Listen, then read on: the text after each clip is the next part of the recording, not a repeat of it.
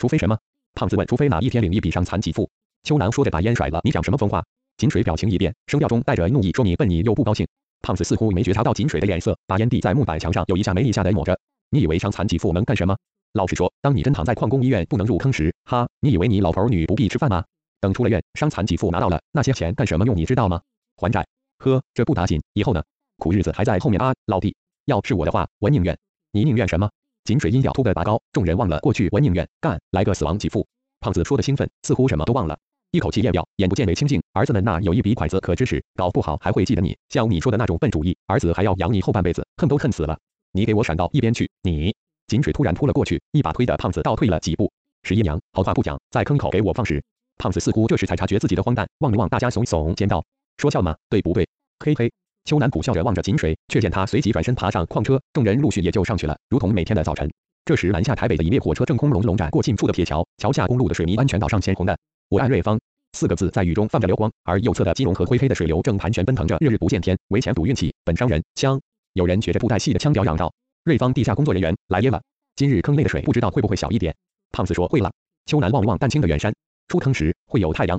矿车慢慢的滑下矿坑，一节接一节，一组人接一组人的被吞没了。陈发时整，虽然离镇公所稍远，但报时钟十六响叮咚却仍清晰的传进秋楠的家里。国中一听钟声，便放下筷子，抓起书包跑出厨房，那脚步踏得整个房子噼啪响。国中，小声点，素梅还在睡。秋楠阿母正在洗脸，这时连忙走了出来。你阿母放在桌上的钱拿了吗？拿了。阿妈，我拿十块，十块给素梅。国中忙着套鞋子，给她干嘛？她爱哭，哭的时候你可以买虾味先哄她。国中站起身，想起今天有作文课，又忙着抓砚台毛笔，那你够吗？够了。国中转身打开门，咱带了吗？戴了。帽子呢？啊，对了，帽子。国中尴尬的笑着，又反身拿帽子，像猴子一样无头苍蝇。老祖母骂道：“还不快去，待会儿罚跪就活该。”国中躲过祖母轻轻挥来的巴掌，冲出门去，不要跟人家吵架，听到没有？不会啦。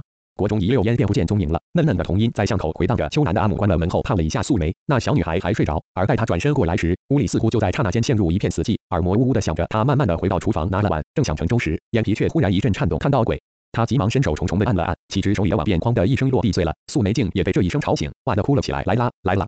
秋楠阿母割下捡了一半的碎片，又忙着朝卧房走去，而素梅偏自己爬了起来，揉着眼睛走向床沿。秋楠的阿母刚进卧室，正好见他脚踏空，身子一轻，不要走，阿妈抱你。才刚喊出来，素梅已经瞪大眼睛望着阿妈，而整个人便摔下床来，几乎窒息的惊嚎着：“好了，素梅，阿妈疼，甭哭，甭哭。”秋楠阿母一边轻拍着素梅，一边却是一阵烦乱，心头难忍的焦躁，而眼皮却又敢在这时猛跳起来。见鬼了，真是！他暗骂了一声，依然喃喃道。甭哭，甭哭，阿妈疼，阿妈买虾味先。好不容易哄停了素梅之后，秋楠的阿母心头还是无法舒坦下来，总觉得这个早晨一切都不对，都不顺当。于是喂完素梅一碗稀饭，便点了几炷香，面对着神案的亡夫，低声道：“早起不知怎样，心头好难过。我在想，会不会你想跟我说什么？你要说，也该在晚上托着梦给我，对不对？”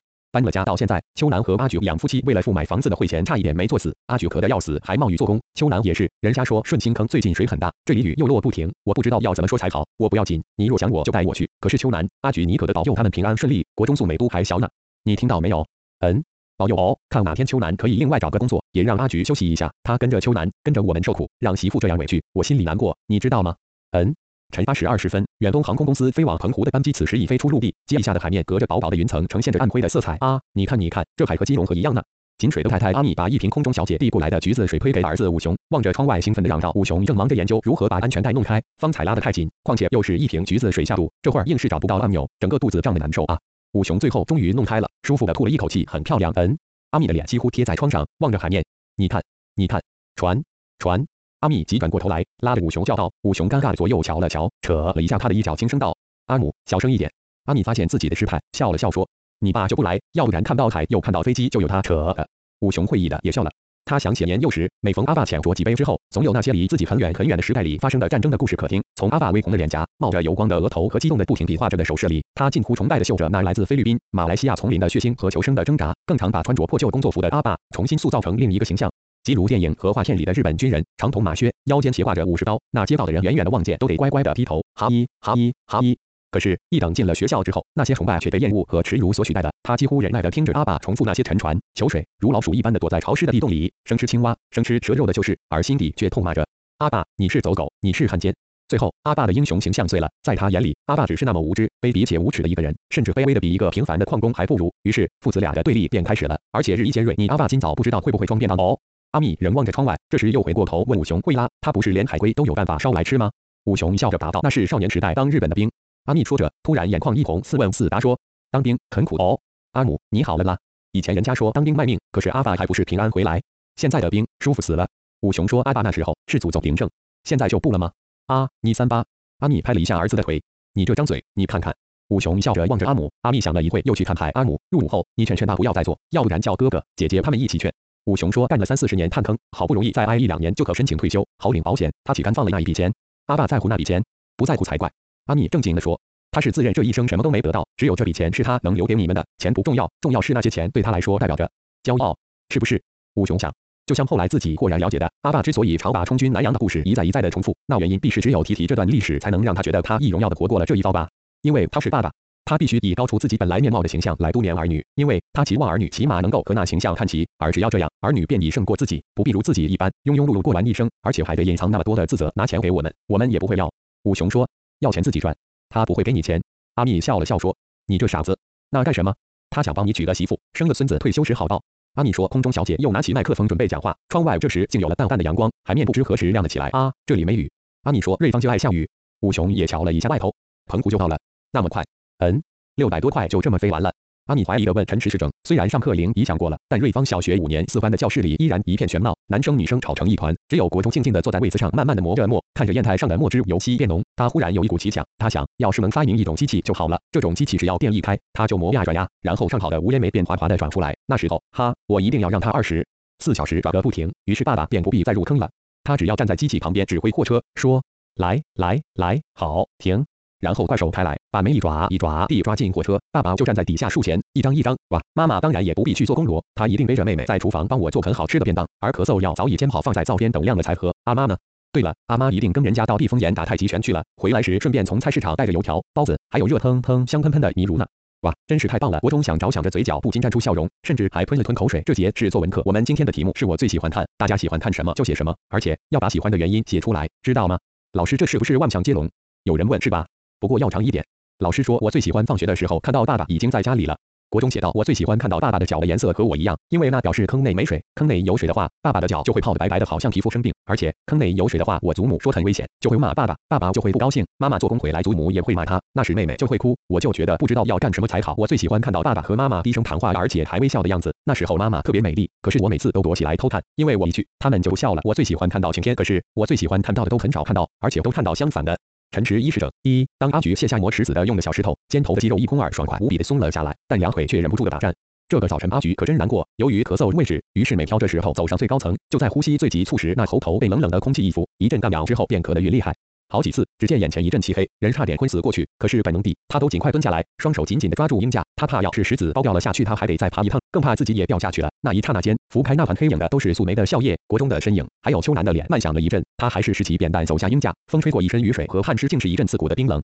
雨还是落着。工地灰扑扑的四围里，不知何时竟多了一把红底小白花的阳伞，正在鹰架的最底层轻盈的转着。阿菊才迈下鹰架，那时伞的女人一听到人声，不禁回过头来，一瞥之间，阿菊只觉得那女人真是面熟，化过妆的脸，映着花伞洒下的微红，显得清新且富态。是面熟，阿菊很确定，只是忘了哪儿见过的。阿菊思量了一会儿，转过头咳了几声，正认命的朝那堆石子包走去，不料却听见那女子喊道：“是阿菊吗？”刹那间，好多杂乱的思绪一下子闪过。阿菊停下脚步，甚至仍弯着腰愣在那儿。你不是阿菊？那女子又走近了几步，是，我是阿菊。你，千万种自卑却在阿菊回过头的刹那全部摆开。阿菊连自己都难相信，竟会这么平静的面对原先所修见的人。他忍住一阵刻意，甚至微微撑开一丝笑纹。我阿芬啊，你忘了吗？共聊小学十六届的。那女子兴冲冲的迎了上来，记得吗？哦，阿菊终于想起来了。啊，记得了。嗯。好巧，十几年没见了吧？那女子上上下下的打量着阿菊，你在这儿做工？是啦。阿菊慢慢的把扁担竖起来，也不知道是什么原因，就那么本能的挪到背后去，多少赚一点。你来这儿有事？啊，我是来看房子的啦，订了很久罗，来看看盖的怎么样。那女子指了指那台新建的公寓。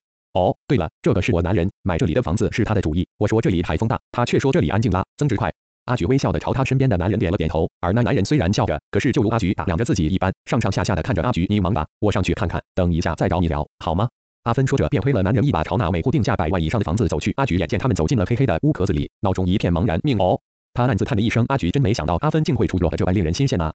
十几年前小学时代的阿芬可是又憨又丑，每回考完试发考卷，挨打的永远有他一份。一边哭着，一边抹着鼻涕的样子，可还清晰的如同昨日。你怎么不跟黄阿菊学学？老师常这么说。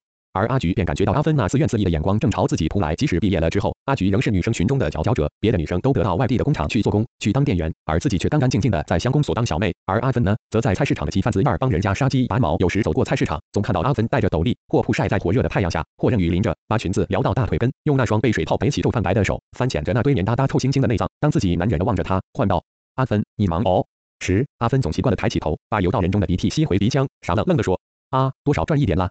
你下班了吗？”陈池一是整二儿，现在呢？阿菊还是和你聊天好了。阿芬不知何时又走了出来。你先生还在乡公所吗？哦，不，他在做探坑。阿菊道：做探坑？啊，我还以为他还在乡公所上班呢。阿芬说完，似乎在思量什么，隔了好一会儿才说：不过探坑赚钱比较多吧？还不及你们做生意的十分之一呢。做生意苦哦，起早晚睡，还要陪笑脸，任人挑拣，苦哦。做工较自由吧？是啊，做工较自由。阿菊记得秋兰当初决定离开乡公所时，也曾这么跟自己说过。可是那不是应酬话，那是含着心酸和痛苦的抉择呢。你先生很好，不像我这个呆呆笨笨的，不会做人，气都气死了。阿芬嘴里如此说着，脸上却是一抹掩藏不住的满足的笑痕。我记得你们在恋爱的时候，大家都说全贡寮就属你们最配。阿菊低着头笑了，可不是吗？那是秋兰初中毕了业，也到乡公所当小弟，才不久人家就说了，阿菊，你比他先来三四年，可得好好照顾他。只是还没弄清人家说照顾的意思时，心里却先容下他沉静、认真且负责的影子。后来人家又说，秋兰，阿菊现在照顾你，你以后怎么照顾人家？秋楠沉静的表情连变都没变，阿菊正暗自埋怨单儿，谁知秋楠却考上远在基隆的夜校，黄昏一下班便赶火车去上课，下了课回到贡寮刚好午夜。秋楠，你这样受得了吗？有一天阿菊上班的时候，看见秋楠一边洗茶杯一边背英文单词时，忍不住问他，要是现在受不了？秋楠微低着头，朝阳从气床溜了进来，洒在他犹带稚气的脸颊。以后我真的照顾不了你，我怎么受得了？之后就这么淡淡的日复一日，毫不激情的相互许诺，我们永远是一块的。我念完高中补校后，先考普考，反正当兵的时候也可以考，总会被我考上，然后当完兵再念夜间部大学。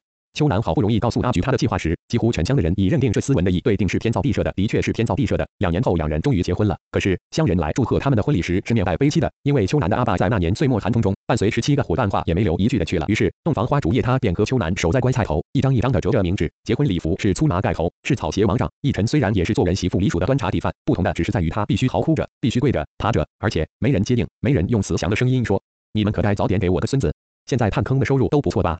阿芬打断阿菊的思绪。一天五六百有吧？有了。阿菊应道：“那也差不多了。难怪他离开了乡公所。我头家一个朋友也是职工甲投入，才一万出头呢。”嗯。阿菊应了声，不禁苦笑了起来。他好想说钱不是这样算的，你知道吗？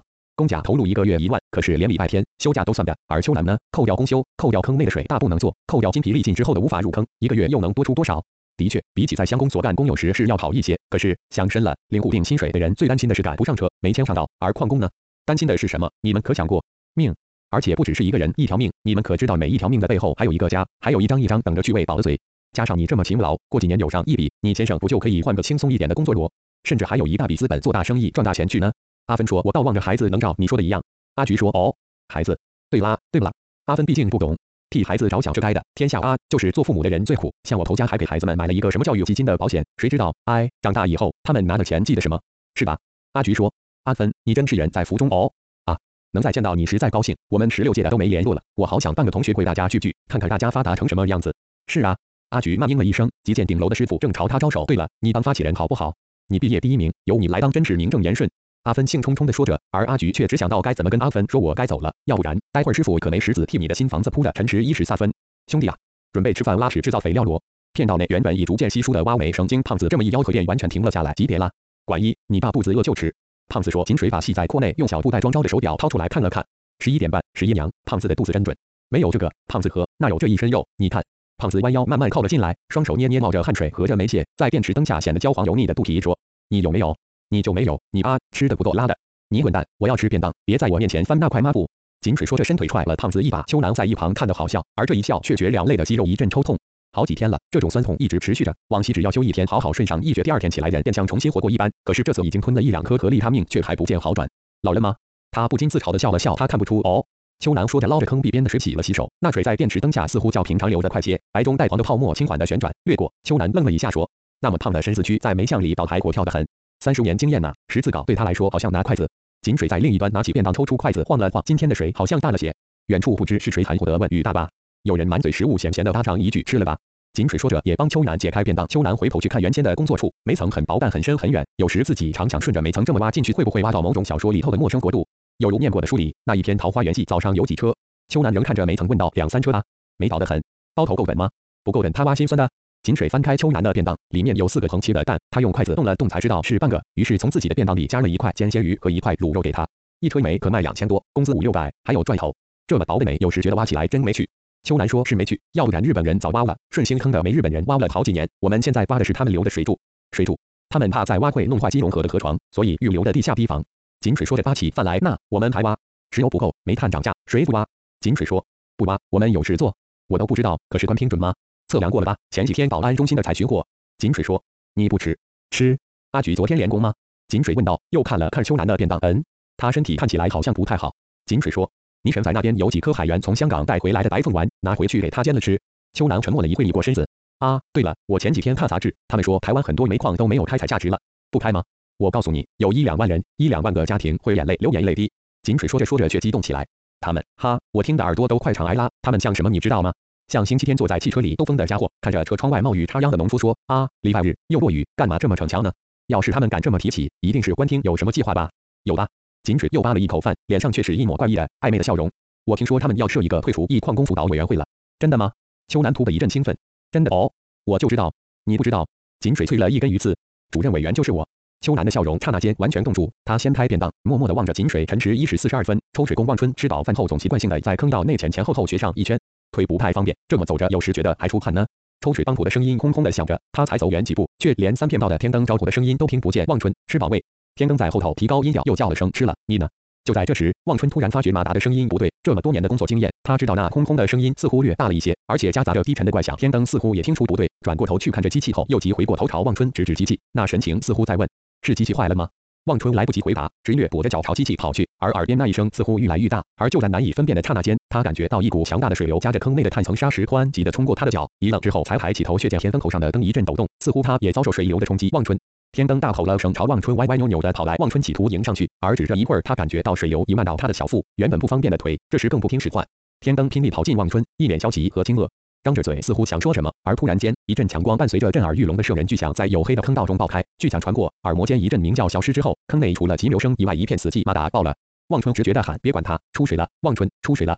天灯叫着：“快跑！你呢？”望春觉得整个身子已几乎站不稳了，漂浮着。我去通知下面的人，我跟你去。你快跑，先跑，你的腿不方便。天灯叫着，用力推了望春一把，出去叫人。望春一样像火针朝坑外的方向颠顿了几步，回过头时，只见天灯头上的灯光已朝坑内下方射去。耳间依稀是他的声音：“出水罗，快出来！”水已漫到望春胸部，他只记得自己是认真的跑着，一步接一步，也不知多久。然而他忽然想到，底下还有三四十个人呢。他略停了一下，还是努力的跑，叫人。他记得天灯说辰时一时四十五分。秋兰扒了一口饭，默默的嚼着，而眼睛却瞪着饭上的卤蛋发怔。不知怎了，又想起早晨阿母怪异的神情和阿菊要硬的咳嗽，当然还有国中和素梅的睡态啊！十一娘，我老婆现在大概在澎湖大吃沙西米吧。井水突然放下便当说，秋楠笑了笑，心想可真巧，两个人竟在这个时候同时想起家人，他确实浪费，你懂吧？澎湖海鲜好，他却不敢喝酒，吃了保险马上拉。井水说着突然动了动身子，怪事，水怎么流到这头来了？秋楠被这么一说，也只觉得站了起来。随着头上的灯光扫过，他发觉方才井水洗手的地方，这时水已全满了出来，而且还快速的朝自己站着的地方蔓延过来。接着一声爆炸的响声空空的传来，两人刹那间全惊愕，互视着。不对，秋楠，井水放下便当，机警的站起来，出去看看。秋楠亦觉得怪异，顺心坑平日水是大了些，可是却从来没有这样子过。而那声巨响是什么？可不要是基隆河破了底。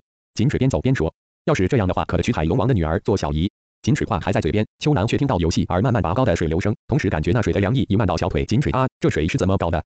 前方胖子啪啪的踩着水朝这头跑来，还有你们有没有听到爆炸声？出去，别再跑进来，出去看看。井水朝他喊道。胖子的灯光随即停在原地，水已经到了膝盖。十一娘，鬼打着真是。井水的声音听来有点惊慌。胖子，跑快一点。而胖子才跑了一两步，却又听井水喊道：“停一下！”胖子被一吆喝，加上心里确实也惊慌，几乎沉不住气的吼道：“全是你的话，干！”井水伸手阻止他出声，歪着头倾听着。秋楠和胖子也诧异的听着，那水声很急，而且加上坑内的回音显得低沉而摄人。可是就在这空隆隆的声响中，他们终于听到似乎在很远很远处有断续的、近乎致命似的喊声：“跑出水！”听到什么吗？井水问。出出水。胖子似乎仍怀疑自己听到的声响，我也听到了。秋楠说：“跑，快跑！不管如何不能后退。”井水拉了秋楠一把，一边大声说道：“往坑口跑，知道吗？别管其他人，自己跑，不要回头。”于是三个人便逆着水朝外头跑着。秋楠觉得那水已到了小腹，满坑都是水声和三个人粗沉的喘息。抽空偏过头去望了望坑里，却见那水正急剧的沿着支柱间的横杆一格一格往上升，往上升。